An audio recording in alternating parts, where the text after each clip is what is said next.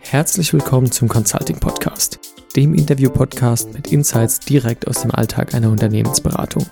Mein Name ist Janusz Geiger und ich spreche mit erfahrenen Consultants und smarten Menschen aus meinem Berufsalltag über die Themen Consulting, Digitalisierung und die Zukunft der Arbeit.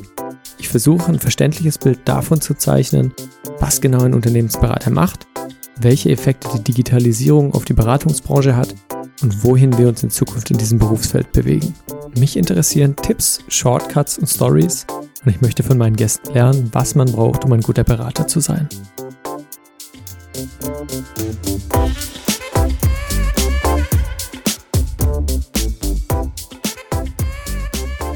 Mein heutiger Gast ist die Claudia Skrobol. Ist das richtig ausgesprochen? Skrobol. Skrobol, okay. Betonung auf der ersten Silbe. Okay, Skrobol.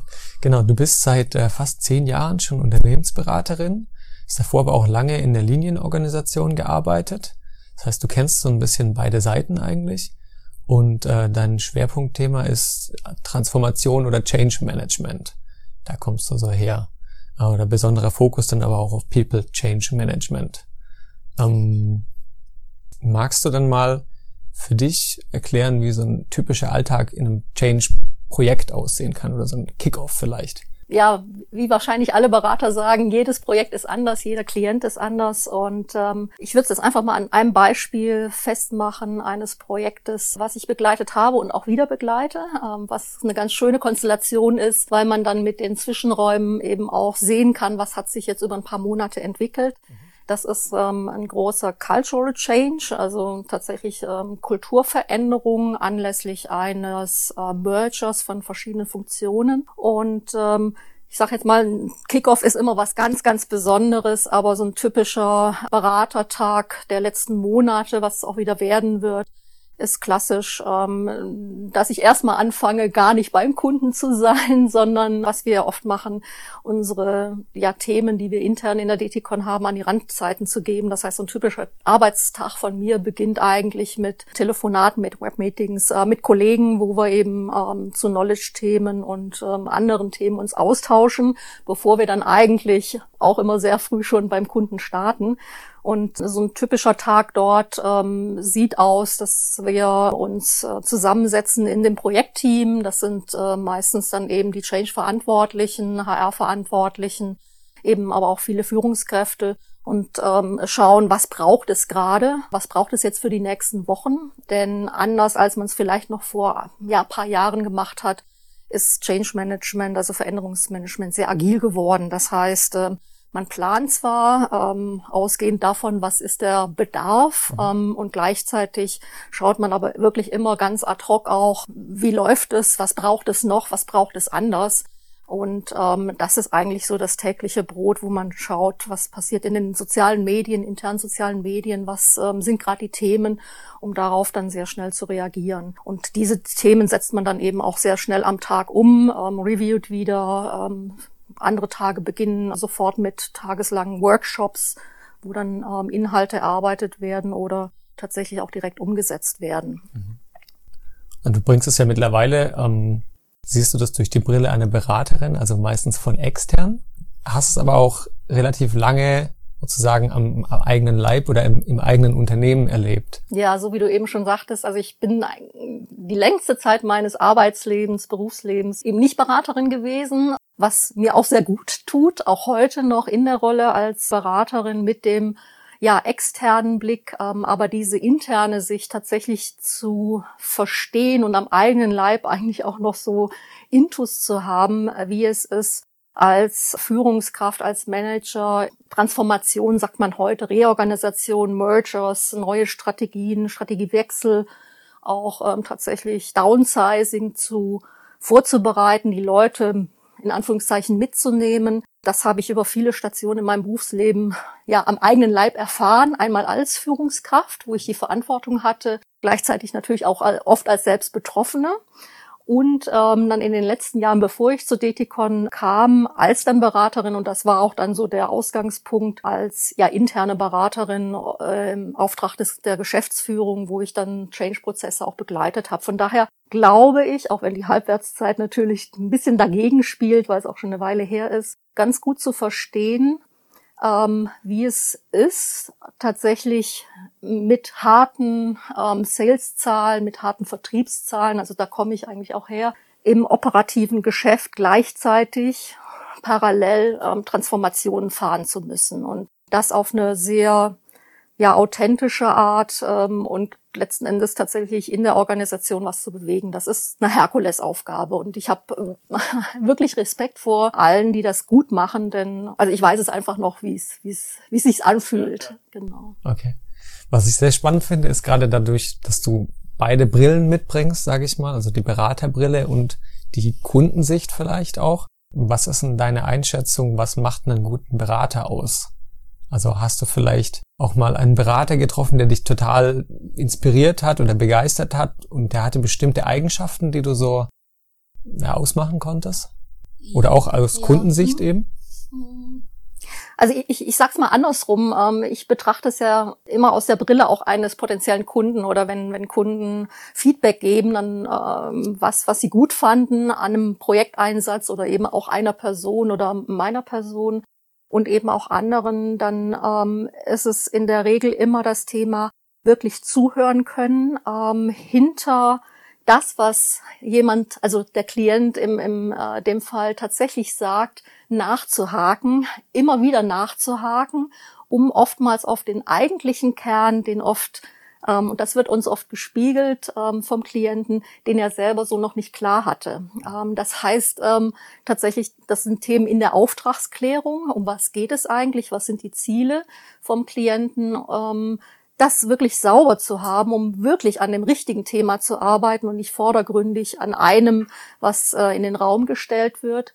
Das ist ganz wesentlich, also dieses Zuhören, Nachfragen, ähm, wirklich auf den, den Punkt kommen und im weiteren Verlauf ähm, eben auch tatsächlich immer im Blick zu haben, was geht mit dem Kunden, was kann er selber machen, was können wir beitragen und ähm, was zahlt letzten Endes auf das Ziel ein. Also wovon ich nichts halte, ist tatsächlich eine Organisation zu überfordern, ähm, äh, gleichzeitig aber fordernd genug zu sein. Und da sind wir, und das macht einen guten Berater aus, ähm, einmal Erfahrung, ähm, Nachhaltigkeit, so manchmal auch so ein bisschen Wadenbeißertum äh, zu kultivieren, kommt hier auf die Projektsituation an, da einfach einen guten Ausgleich zu haben und sehr situationsgerecht agieren zu können. Also dieses Thema Zuhören, Nachhaken, wirklich ich sag mal, auch in Big Picture zu denken und nicht, sich nicht mit dem Vordergründigen, was Klienten uns ja oft erzählen, zufrieden zu geben, ähm, das macht für mich einen guten Berater aus. Und das wird uns, also nicht aus der Eigensicht, da ist es wirklich wichtig, das ist das, was ähm, ja mir oder Kunden eben oft auch spiegeln, dass das ganz wesentlich ist, vor allem zum Start eines Projektes. Mhm. Okay. Und ähm, also Beratung war jetzt nicht dein erster Job, sondern du hast ja schon, wie du gerade gesagt hast, den Großteil deines Berufslebens davor in der Linie verbracht. Aber als du dann gestartet bist als Beraterin, also versetze dich nochmal zurück an deinen ersten Tag aber aus Sicht mit deiner heutigen Erfahrung, mhm. was hättest du dir da selbst geraten, um möglichst ja. gut voranzukommen oder den Einstieg möglichst gut zu schaffen? Ja, also ich, ich erinnere mich wirklich noch noch äh, ganz genau. Ich bin äh, zu Detikon gekommen. Ähm, ich wurde empfangen tatsächlich äh, im Foyer schon mit dem Laptop den die Assistentin mir in die Hand drückte. Ich war völlig perplex. Das ist jetzt schon eine Weile her. Also ein funktionierender Laptop, wo alles drauf war. Ich konnte den anstecken und konnte arbeiten. Denn ich hatte tatsächlich dann eben nach einem Meeting mit ähm, ein paar Leuten, Chef und so weiter, ähm, um 13 Uhr das erste Meeting mit dem äh, neuen Kunden oder mit der neuen Kundin. Und ich war noch sehr stark eben aus dieser Linientätigkeit ähm, einfach geprägt. Ähm, und ähm, was da wirklich der Fall war, dass ich da zu pushy, würde ich jetzt mal sagen, ähm, und zu, ja, ähm, vielleicht stringent in den Anforderungen gegenüber ähm, den Leuten, ähm, die ich tatsächlich im Projekt auch, ich sage jetzt mal, treiben musste, war und noch zu wenig dieses auch mal loslassen können, mal draufschauen. Ähm, da war ich noch einfach in den ersten Tagen und ähm, das wurde mir auch dankenswerterweise gespiegelt von der Kundin, einfach noch zu sehr ähm, Linienmanager. Ne? Das äh, erinnere ich mich. Da hätte ich mir gewünscht, ähm, tatsächlich äh, ja noch mehr, ja vielleicht ein paar Wochen mitzulaufen mit jemandem anderen in dem Projekt. Ähm, aber da ging es voll rein. Aber war eine gute, war eine gute Geschichte. Also sehr schnell eben auch in so einer Situation zu sein. Also das heißt so, wenn du dich jetzt wirklich dein, dein Ich von damals treffen würdest, mhm.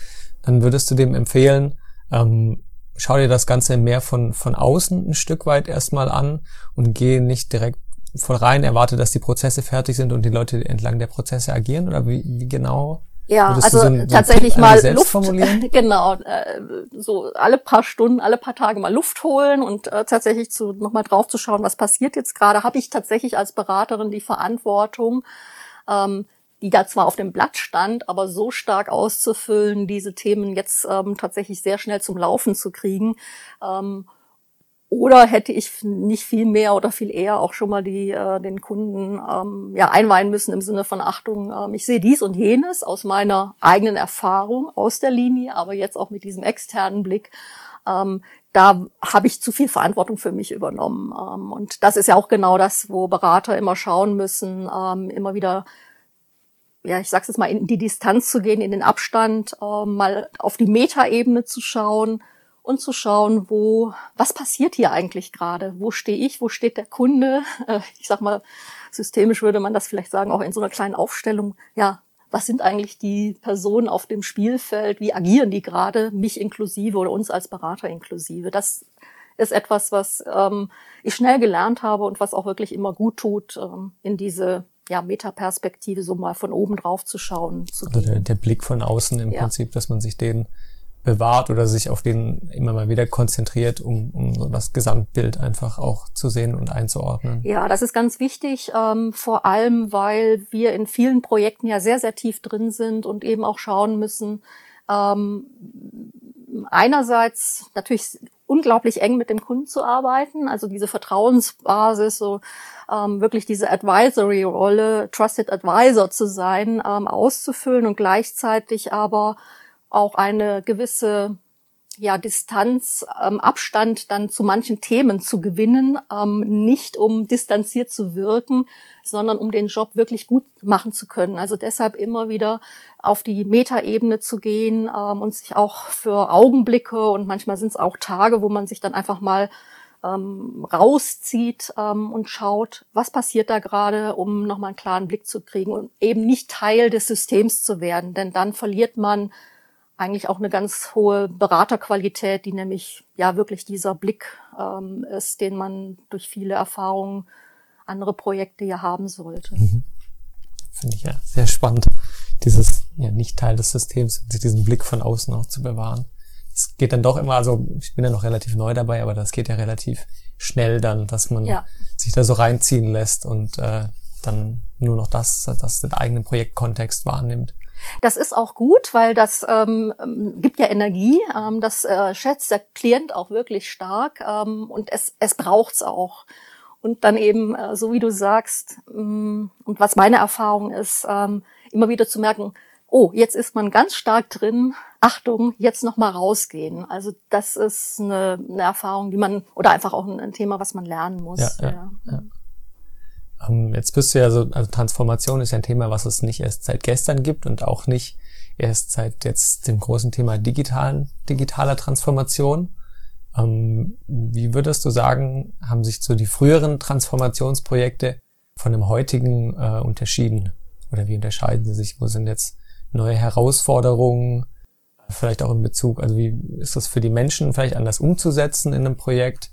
Weil du auch, also meinst ja so People Management äh, ist so ein bisschen der Bereich, aus dem du kommst. Mhm. Ähm, kannst du da so ein Bild ja. aufzeichnen? Ja, also ich, es ist ein deutlicher Unterschied. Auch wenn ich natürlich aus der Telco-ICT-Branche kam, wo die letzten Jahrzehnte alleine durch die ähm, Konsolidierungsmechanismen, ähm, Mergers, ähm, dann wurde wieder verkauft, Zukäufe, Strategiewechsel, was auch immer, unglaublich viel passiert ist. Also alle zwei Jahre neues Thema, neue Firma, alles neu. Und trotzdem gab es in diesen Phasen, also wo ich selber in der Linie war, aber eben auch ähm, vieles von außen, auch bei ja, anderen Kunden, Zulieferern mitbekommen habe, war es schon so, dass nach also nach einer Reorganisation, nenne ich es jetzt mal neutral, eine gewisse Zeit Ruhe einkehrte. Ähm, also das galt es umzusetzen, die neue Strategie. Und ähm, irgendwann meinte man dann in dem Fahrwasser zu sein, das jetzt zu können. Dann kam natürlich das nächste. Also es war mehr so sequenziell und das gibt es heute gar nicht mehr. Also was heute, äh, es war damals auch schon oft, dass dann eben auch neue IT-Systeme kamen. Das, das ist, würde ich jetzt sagen, das ist einfach mandatory. Aber heute hat äh, wirklich jeder Manager oder eigentlich jeder Betroffene mehrere Veränderungsprozesse gleichzeitig laufen. Das sind ähm, im eigenen Unternehmen strukturelle Themen, das sind Effizienzthemen, das sind ganz viel kulturelle Themen. Und dann noch das, was einen selber ausmacht. Wie bringe ich mich denn weiter? Ähm, was lerne ich neu? Wo muss ich hin? Wo will ich hin? Wo schlägt, wofür schlägt mein Herz als Beschäftigter? Für welche Themen? Um letzten Endes die eigentliche, äh, die eigene Employability, also dieses, wie, wie schaffe ich es denn tatsächlich auch noch in fünf Jahren einen Job zu haben, der mir Spaß macht, das zu sichern. Und diese vielen parallelen Veränderungen, die ja oft auch wirklich in, in, in großen Programmen laufen, das gab es in Anführungszeichen früher nicht so. Ja, ja. ja also auch Schnelligkeit, ähm, aber diese Komplexität und gegenseitigen Abhängigkeiten, die sind tatsächlich neu. Okay. Ähm, was mich jetzt interessieren würde, was hast du so für, für einen Veränderungsprozess jetzt im Beratungs- oder Consulting-Kontext in den letzten Jahren wahrgenommen? Oder hast du einen wahrgenommen? Ja, dass wir, also ich, ich würde tatsächlich ähm, gar nicht mal auf die letzten Jahre, sondern so, was ich aktuell wahrnehme. Und ich glaube, Marc äh, Wagner hatte in seinem Podcast auch schon drauf ähm, hingewiesen gehabt, ist etwas, dass es viel stärker drauf ankommt und drauf ankommen wird, auch in Zukunft auf die ich sage jetzt mal Persönlichkeit der Beratung, aber Persönlichkeit der Berater. Also Wissen, ähm, also dieser Wissensvorsprung, den man Beratern ähm, in der Vergangenheit, ich will nicht sagen nachgesagt hat, es, es ist immer noch so, aber der ist, äh, der verschwindet nach und nach. Ähm, es ist ein, es ist wirklich Persönlichkeit, es, es sind, ist Methoden, nicht Wissen, Methoden absolute Methodenkompetenz im agilen Umfeld, im digitalen Umfeld, ähm, Komplexität sehr schnell reduzieren zu können oder zumindest betrachten zu können und auf unglaublich viele, ähm, auch Themen, wo man überhaupt nicht zu Hause ist, ähm, ja, Rücksicht nehmen zu können. Das heißt also, ähm, es braucht viel mehr so dieses, dieses Big Picture, ähm, ganzheitlich denken zu können und beraten und handeln, letzten Endes mit dem Kunden handeln zu können und dann natürlich in, in vielen Branchen oder auch ähm, ja, Themen ähm, dann doch ein Spezialwissen zu haben. Aber dieses, ähm, was macht mich als Beraterin aus, ähm, da geht es auch bei vielen Kunden jetzt vielleicht auch sehr stark bei in meinem äh, in meiner Thematik so Transformation Program Management, äh, People Change Management sehr viel auch um Coaching Anteile, ohne das Coaching zu nennen, aber die Fähigkeit ähm, den Kunden nicht nur inhaltlich zu begleiten, sondern Mut zu machen, nachzuhaken, ähm, ja ihn selber das Beste aus sich raus und der Organisation rausholen zu lassen. Mhm. Okay. Ähm, jetzt überlege ich gerade, wir sind schon fast am Ende. Ich habe noch so ein paar äh, Quickfire-Fragen. Ja, dann Und zwar äh, die erste, wie ist es, äh, kochen oder bestellen? Also gerne kochen, äh, im Ernstfall ist es dann doch manchmal bestellen. Kenne ich das Problem, ja. Ist immer eine Frage der Zeit. Ja, ja. bei uns Beratern sowieso, ja. Okay, ich glaube, die nächste Frage, die hast du schon fast äh, durch das Interview beantwortet. Zuhören oder erzählen? Zuhören. Ähm, was war dein Traumberuf als Kind? Ich hatte tatsächlich als Kind keinen und ich wundere mich immer, warum das eigentlich so war. Ähm, aber als Jugendliche wollte ich gern Lektorin in einem Verlag werden, weil ich so dachte, dann lese ich als Erste alles, was irgendwie so rauskommen könnte und habe so einen Vorsprung. Aber mich hat es natürlich jetzt wo ganz anders hingezogen. Jetzt bist du eine Beratung, hast vielleicht auch einen Vorsprung, wer weiß. Ja, genau. Dann war schwierig. Was war bisher die beste Entscheidung in deinem Berufsleben? Tatsächlich, ähm, und das sage ich jetzt nicht nur, weil wir hier das äh, Interview machen oder diesen, diesen Podcast, tatsächlich in die Beratung zu gehen. Denn ähm, die also meine Neugier und, und ähm, immer wieder auf, auf völlig unterschiedliche Klientenumfelder, Themen zu stoßen, ähm, immer wieder neu einzusteigen und Themen tatsächlich so gut bewegen zu können, das hatte ich vorher nicht. Also das war tatsächlich leider etwas spät vielleicht, aber die beste Entscheidung meines Lebens. Besser spät als nie. Ja. Und die allerletzte Frage, wenn ich jetzt das Interview gehört habe und Fragen an dich hätte und ich würde dich gerne kontaktieren, wo bekomme ich dich da am besten oder wie? Gerne über LinkedIn. Über LinkedIn. Ja, auf jeden Fall. Einfach nach äh, Claudia Skrobol, Skrobol suchen. genau. Entschuldigung, genau. Und dann ja. finde ich dich da. Genau. Super. Dann sind wir durch. Vielen Dank dir, dass du uns da an deinen Einblicken hast äh, teilhaben lassen und deine Geschichten erzählt hast. Ja, danke, Janosch.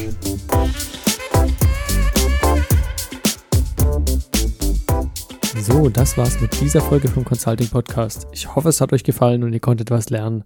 Bis zum nächsten Mal. Ciao.